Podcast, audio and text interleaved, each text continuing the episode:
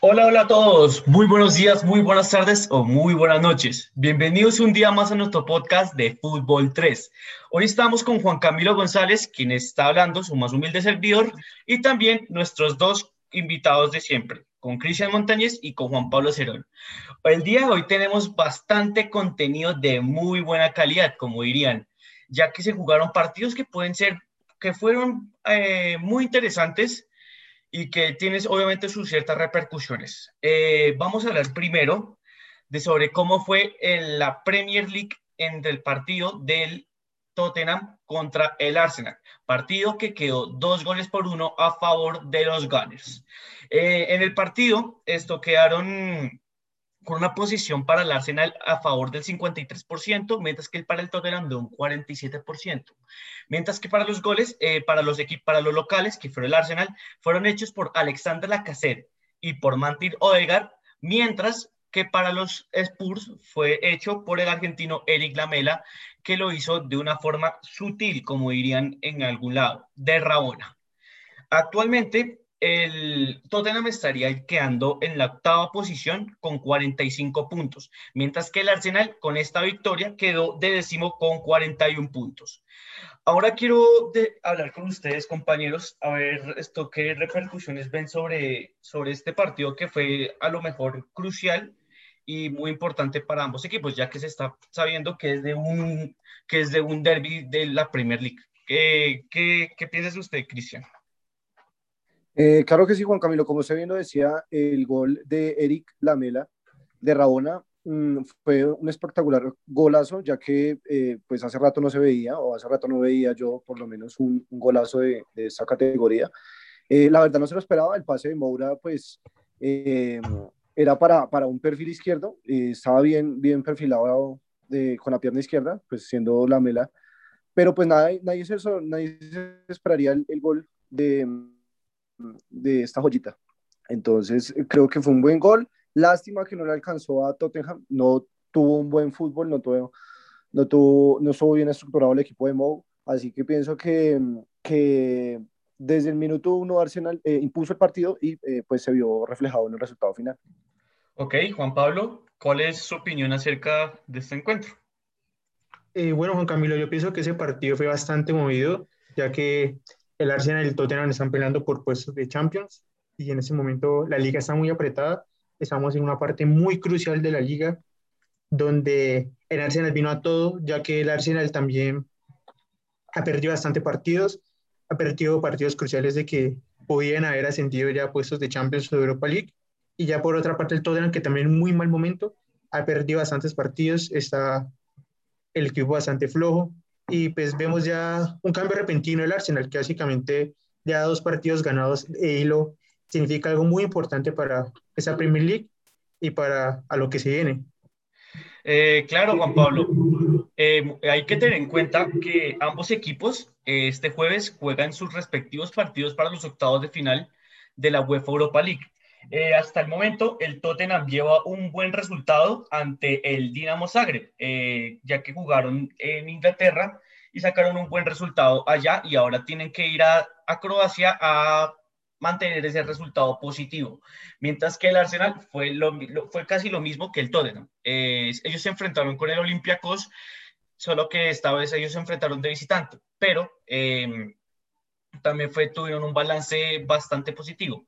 Y pues también la idea de ellos es seguir manteniendo mm, esa ventaja que tuvieron del partido de día, ya que ganaron, si no estoy mal, cuatro goles por uno, sí, cuatro goles por uno. 3-1 quedaron. 3-1, perdón, eh, perdón mío. Eh, y también esperar a ver cómo irían para el partido de vuelta, que será el jueves en el estadio Emirates Stadium.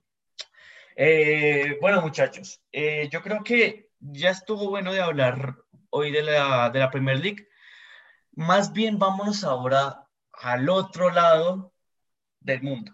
Bueno, no al otro lado, sino vámonos más bien a Argentina, donde se vivió uno de los partidos más importantes de no solamente Argentina, sino de todo el continente sudamericano. Estoy hablando del Boca River, partido que quedó un gol por uno en la jornada número 5 de la Liga Profesional del Fútbol Argentino.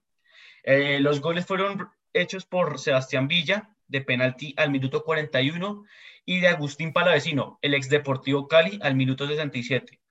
Cabe resaltar que, que ambos equipos eh, tuvieron, contaron con un jugador expulsado por parte de Boca, por el peruano Carlos Zambrano por doble amarilla, al igual que en River por Milton Casco, que fue expulsado al minuto 79 por doble amarilla. La segunda fue una falta que fue totalmente brusca sobre el lateral colombiano Fran Fabra, que después de esa jugada él no pudo, no pudo continuar con el partido. Eh, bueno, ya que podemos ver que hay un panelista que es muy aficionado a River y otro panelista que es muy aficionado a Boca, les dejo la palabra a ellos dos para saber cuáles fueron sus repercusiones de cara a este vibrante encuentro que desafortunadamente no dieron tantos goles como se haría esperar. Pero obviamente eh, la opinión es muy vital para ellos dos. Eh, empecemos con Cristian. Eh, sí, Juan Camilo, fue un partido donde se esperaba lo que, lo que, lo que sucedió en cuanto a, a choque. era, era un partido de esperarse con mucha acción en cuanto, en cuanto a temas técnicos también.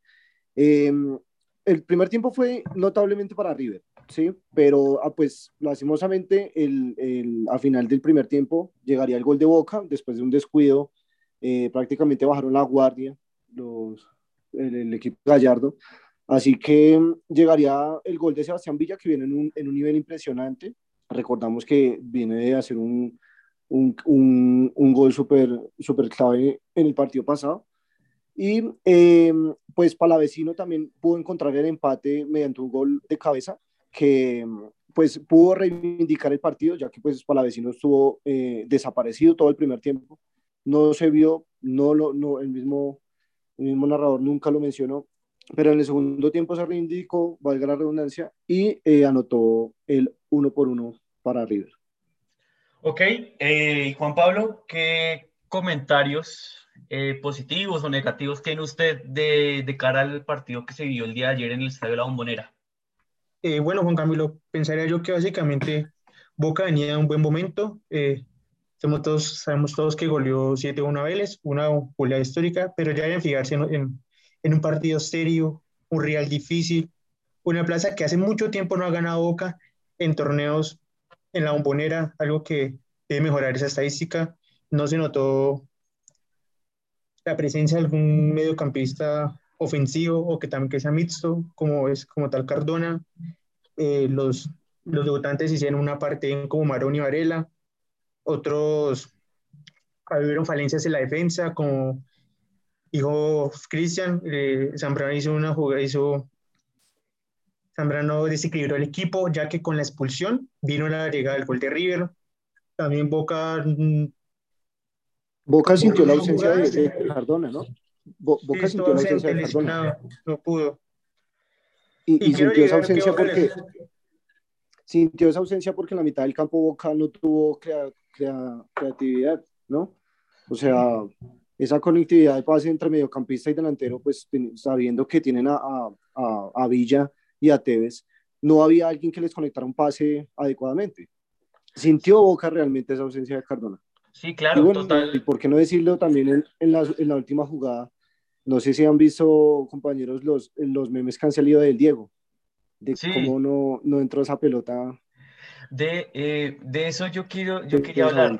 Esto, que creo que sin duda fue como la jugada, no digámoslo como más polémica, pero sí como que la jugada más importante que fue en este partido, que fue ese, digámoslo así, ese gol fantasma. O sea, ese, sí, o sea, esa jugada que hace un efecto rarísimo que uno pensaría, no, eso ya fue gol, eso ya, ya es gol de River, ya es el 2-1, pero como por arte de magia, porque literal yo pienso que fue una acción de esas que uno solamente lo ve un show de magia, esa pelota no entró.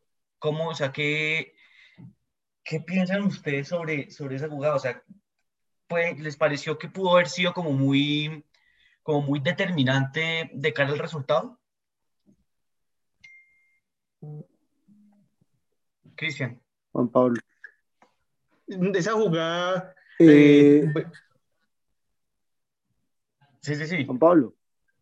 Bueno, básicamente esa jugada sí vino un cabezazo, ya que Eh, no sé por qué tal motivo en esa cancha. Dicen que, como me dijo Juan Camilo, puede ser una mano de, de Maradona, una mano salvada, o también fue que el Estado tuviera una serie de intervenciones para abrir la cancha, ya que esa, hace mucho tiempo esa cancha de Boca está en pésimas condiciones y debieron mejorarla. Entonces, pues, por una parte está ese mito de que fue la mano del Diego, o también fue que estaba la cancha en pésimas condiciones y se realizaron adecuaciones de que, que todavía no están terminadas. Pues en pésimas condiciones, Juan Pablo, no creo que haya estado el, el campo el día de ayer. No, en pésimas condiciones no estaba. Yo no, yo no, lo vi en pésimas condiciones, al contrario, yo lo vi que estaba totalmente perfecto para recibir, para recibir este partido.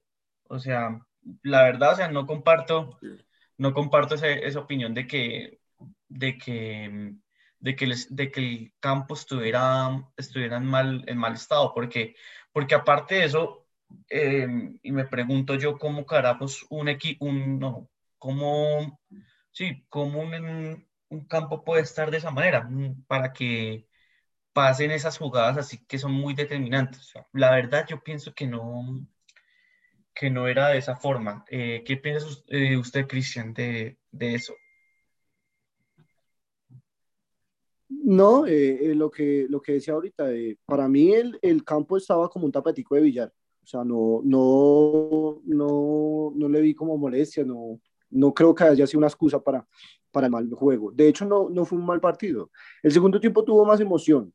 De hecho, ah, em, River tuvo más, más llegadas que, que, Boca en el segundo tiempo, pero por eso mismo que les decía, desde que, desde que, desde que le expulsaron el jugador, desde que expulsaron a Zambrano en Boca, eh, el partido bajó muy poco, o sea, bajó mucho para Boca. River aprovechó, se le vio, pero lastimosamente, nomás pasaron 10 minutos el juez se expulsó a Casco, que para mí personalmente no era, no era para amarilla. Eh, pero bueno, igualó el partido, 10 hombres, 10 hombres en cada lado. Y eh, pues fue un cierre de partido eh, pues más emocionante para River, para los hinchas de River, y un poco más trágico para Boca, que solo contaba los minutos para que se acabara el partido. Ok, bueno, ya yo creo que ya estuvo bien hablar de este tema del superclásico, pero ahora vamos al territorio nacional, a, nuestro fútbol, a nuestro fútbol colombiano. Ayer se vivió el partido, el partido de la fecha, partido entre Atlético Nacional y el Junior de Barranquilla en el estadio Atanasio Girardot.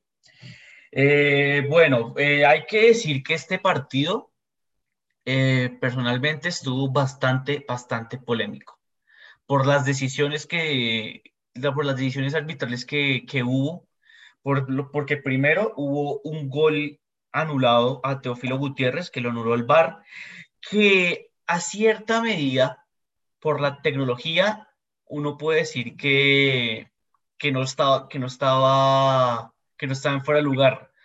Porque si ustedes dos ven esa imagen, esa imagen de las líneas, pueden ver que esa, esa jugada fue lo más milimétrico para que el VAR decidiera que fue, que fue un fuera de lugar. Yo personalmente, yo creo que no fue fuera de lugar y para mí era el gol del Junior. Ahora eh, debemos inducirnos como en las otras dos jugadas más polémicas del partido.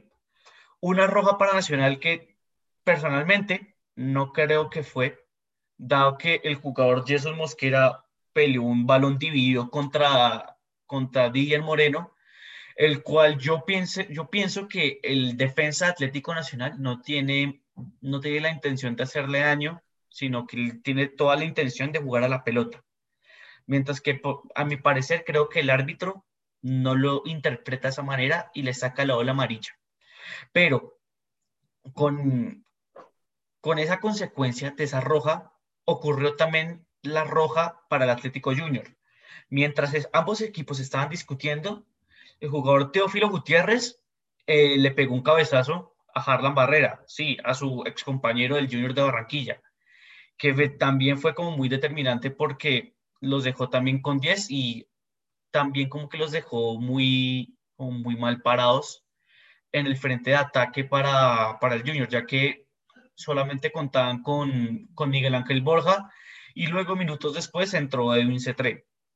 Eh, quiero preguntarle a ustedes, muchachos, que ya luego con, con, el gol de Jefferson Duque, que también fue una, una acción del VAR, que personalmente yo pienso que sí fue, que ahí sí el VAR sí tomó muy bien las medidas. ¿Qué sensaciones ustedes vieron de este partido? Eh, empecemos por usted, Juan Pablo. Bueno, como tal, ese partido, pienso yo que realmente uno ve ese tipo de clásicos que son bastante medios. Sin embargo, como tú ya lo dices, este partido lo definió el VAR. ¿Por qué lo definió el VAR? Porque esto, esto, aquí en Colombia el VAR no está bien implementado como en otros países como Inglaterra, ya que el VAR determina el hombro del cuerpo si está para que estén fuera del lugar. En cambio acá tiene que ser el cuerpo completo, donde uno como espectador ve ese tipo de, de fallas aquí en el sistema del VAR, entonces genera ese tipo de decisiones. Y por ya, y también ya por el, la decisión de Teófilo, quiero decir de que, o mencionar las palabras de Teófilo que fueron muy justas después del partido. Él dice que mi cabeza se quedó con la injusticia del VAR. Lamento mucho lo ocurrido. Infiere que esa expulsión, de que esa expulsión tuvo, no, no, tuvo que, no tuvo nada que ver con las decisiones del VAR. Entonces sí me parece un poco injusto por parte del jugador que haya, que haya hecho este tipo de declaraciones. Ok, Cristian. Eh, bueno, eh, es un clásico como, como la mayoría de, de, nuestro fútbol, donde hay mucha pata prácticamente. Es un clásico eh, así como lo esperábamos, como, como fue. un bar muy discutido, como decía Juan Pablo. en el bar en Colombia le, le falta muchísimo, le falta muchísimo en temas pues arbitrarios.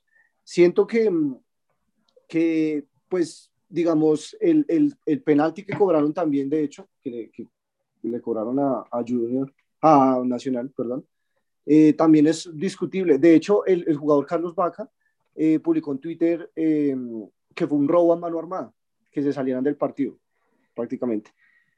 También apoyaba, apoyo, apoyo esta, este, este tweet de, del jugador de Villarreal, porque Siento que también fue discutible esa jugada, aparte de la que ya mencionaron. Siento que es otra jugada que eh, se tiene que traer a coalición en temas arbitrarios del partido de ayer.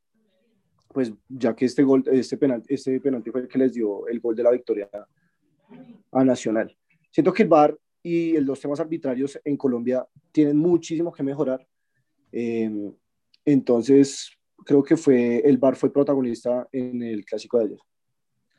Ok, muchachos, entonces, pienso yo que fue una, una jornada futbolera bastante movida y bastante también polémica por las, las situaciones que ocurrieron en Colombia, como también ocurrieron en Argentina y en Inglaterra. Eh, bueno, quedan más partidos. Mañana hay Champions. Eh, también creo que hay Copa Libertadores. Y sabemos sí, que esta semana va a estar bien recargada de fútbol. Y nosotros aquí en Fútbol 3 vamos a tener toda, toda, toda esa información y obviamente la vamos a opinar, la vamos a discutir y también la vamos a analizar. Esto, muchas gracias por estar el día de hoy con nosotros. Espero que les haya gustado bastante este podcast. Si les gustó, eh, les agradeceríamos que le, que le den follow al, a, nuestro porta, a nuestra página para que no te pierdas nada ni, ningún capítulo, perdón, de, de, nuestro podcast que estamos realizando. ¿Qué, ¿Tienen algo más que decir, muchachos? No, es todo por, por esta no, es todo por hoy también, sí. Mando un saludo a nuestros seguidores que sigan la página y, y les mando un gran abrazo. Bueno, muchachos, entonces nada, muchas gracias y hasta el próximo evento futbolero que nos haga reunir aquí a discutir acá en Fútbol 3. Un abrazo, chao, chao.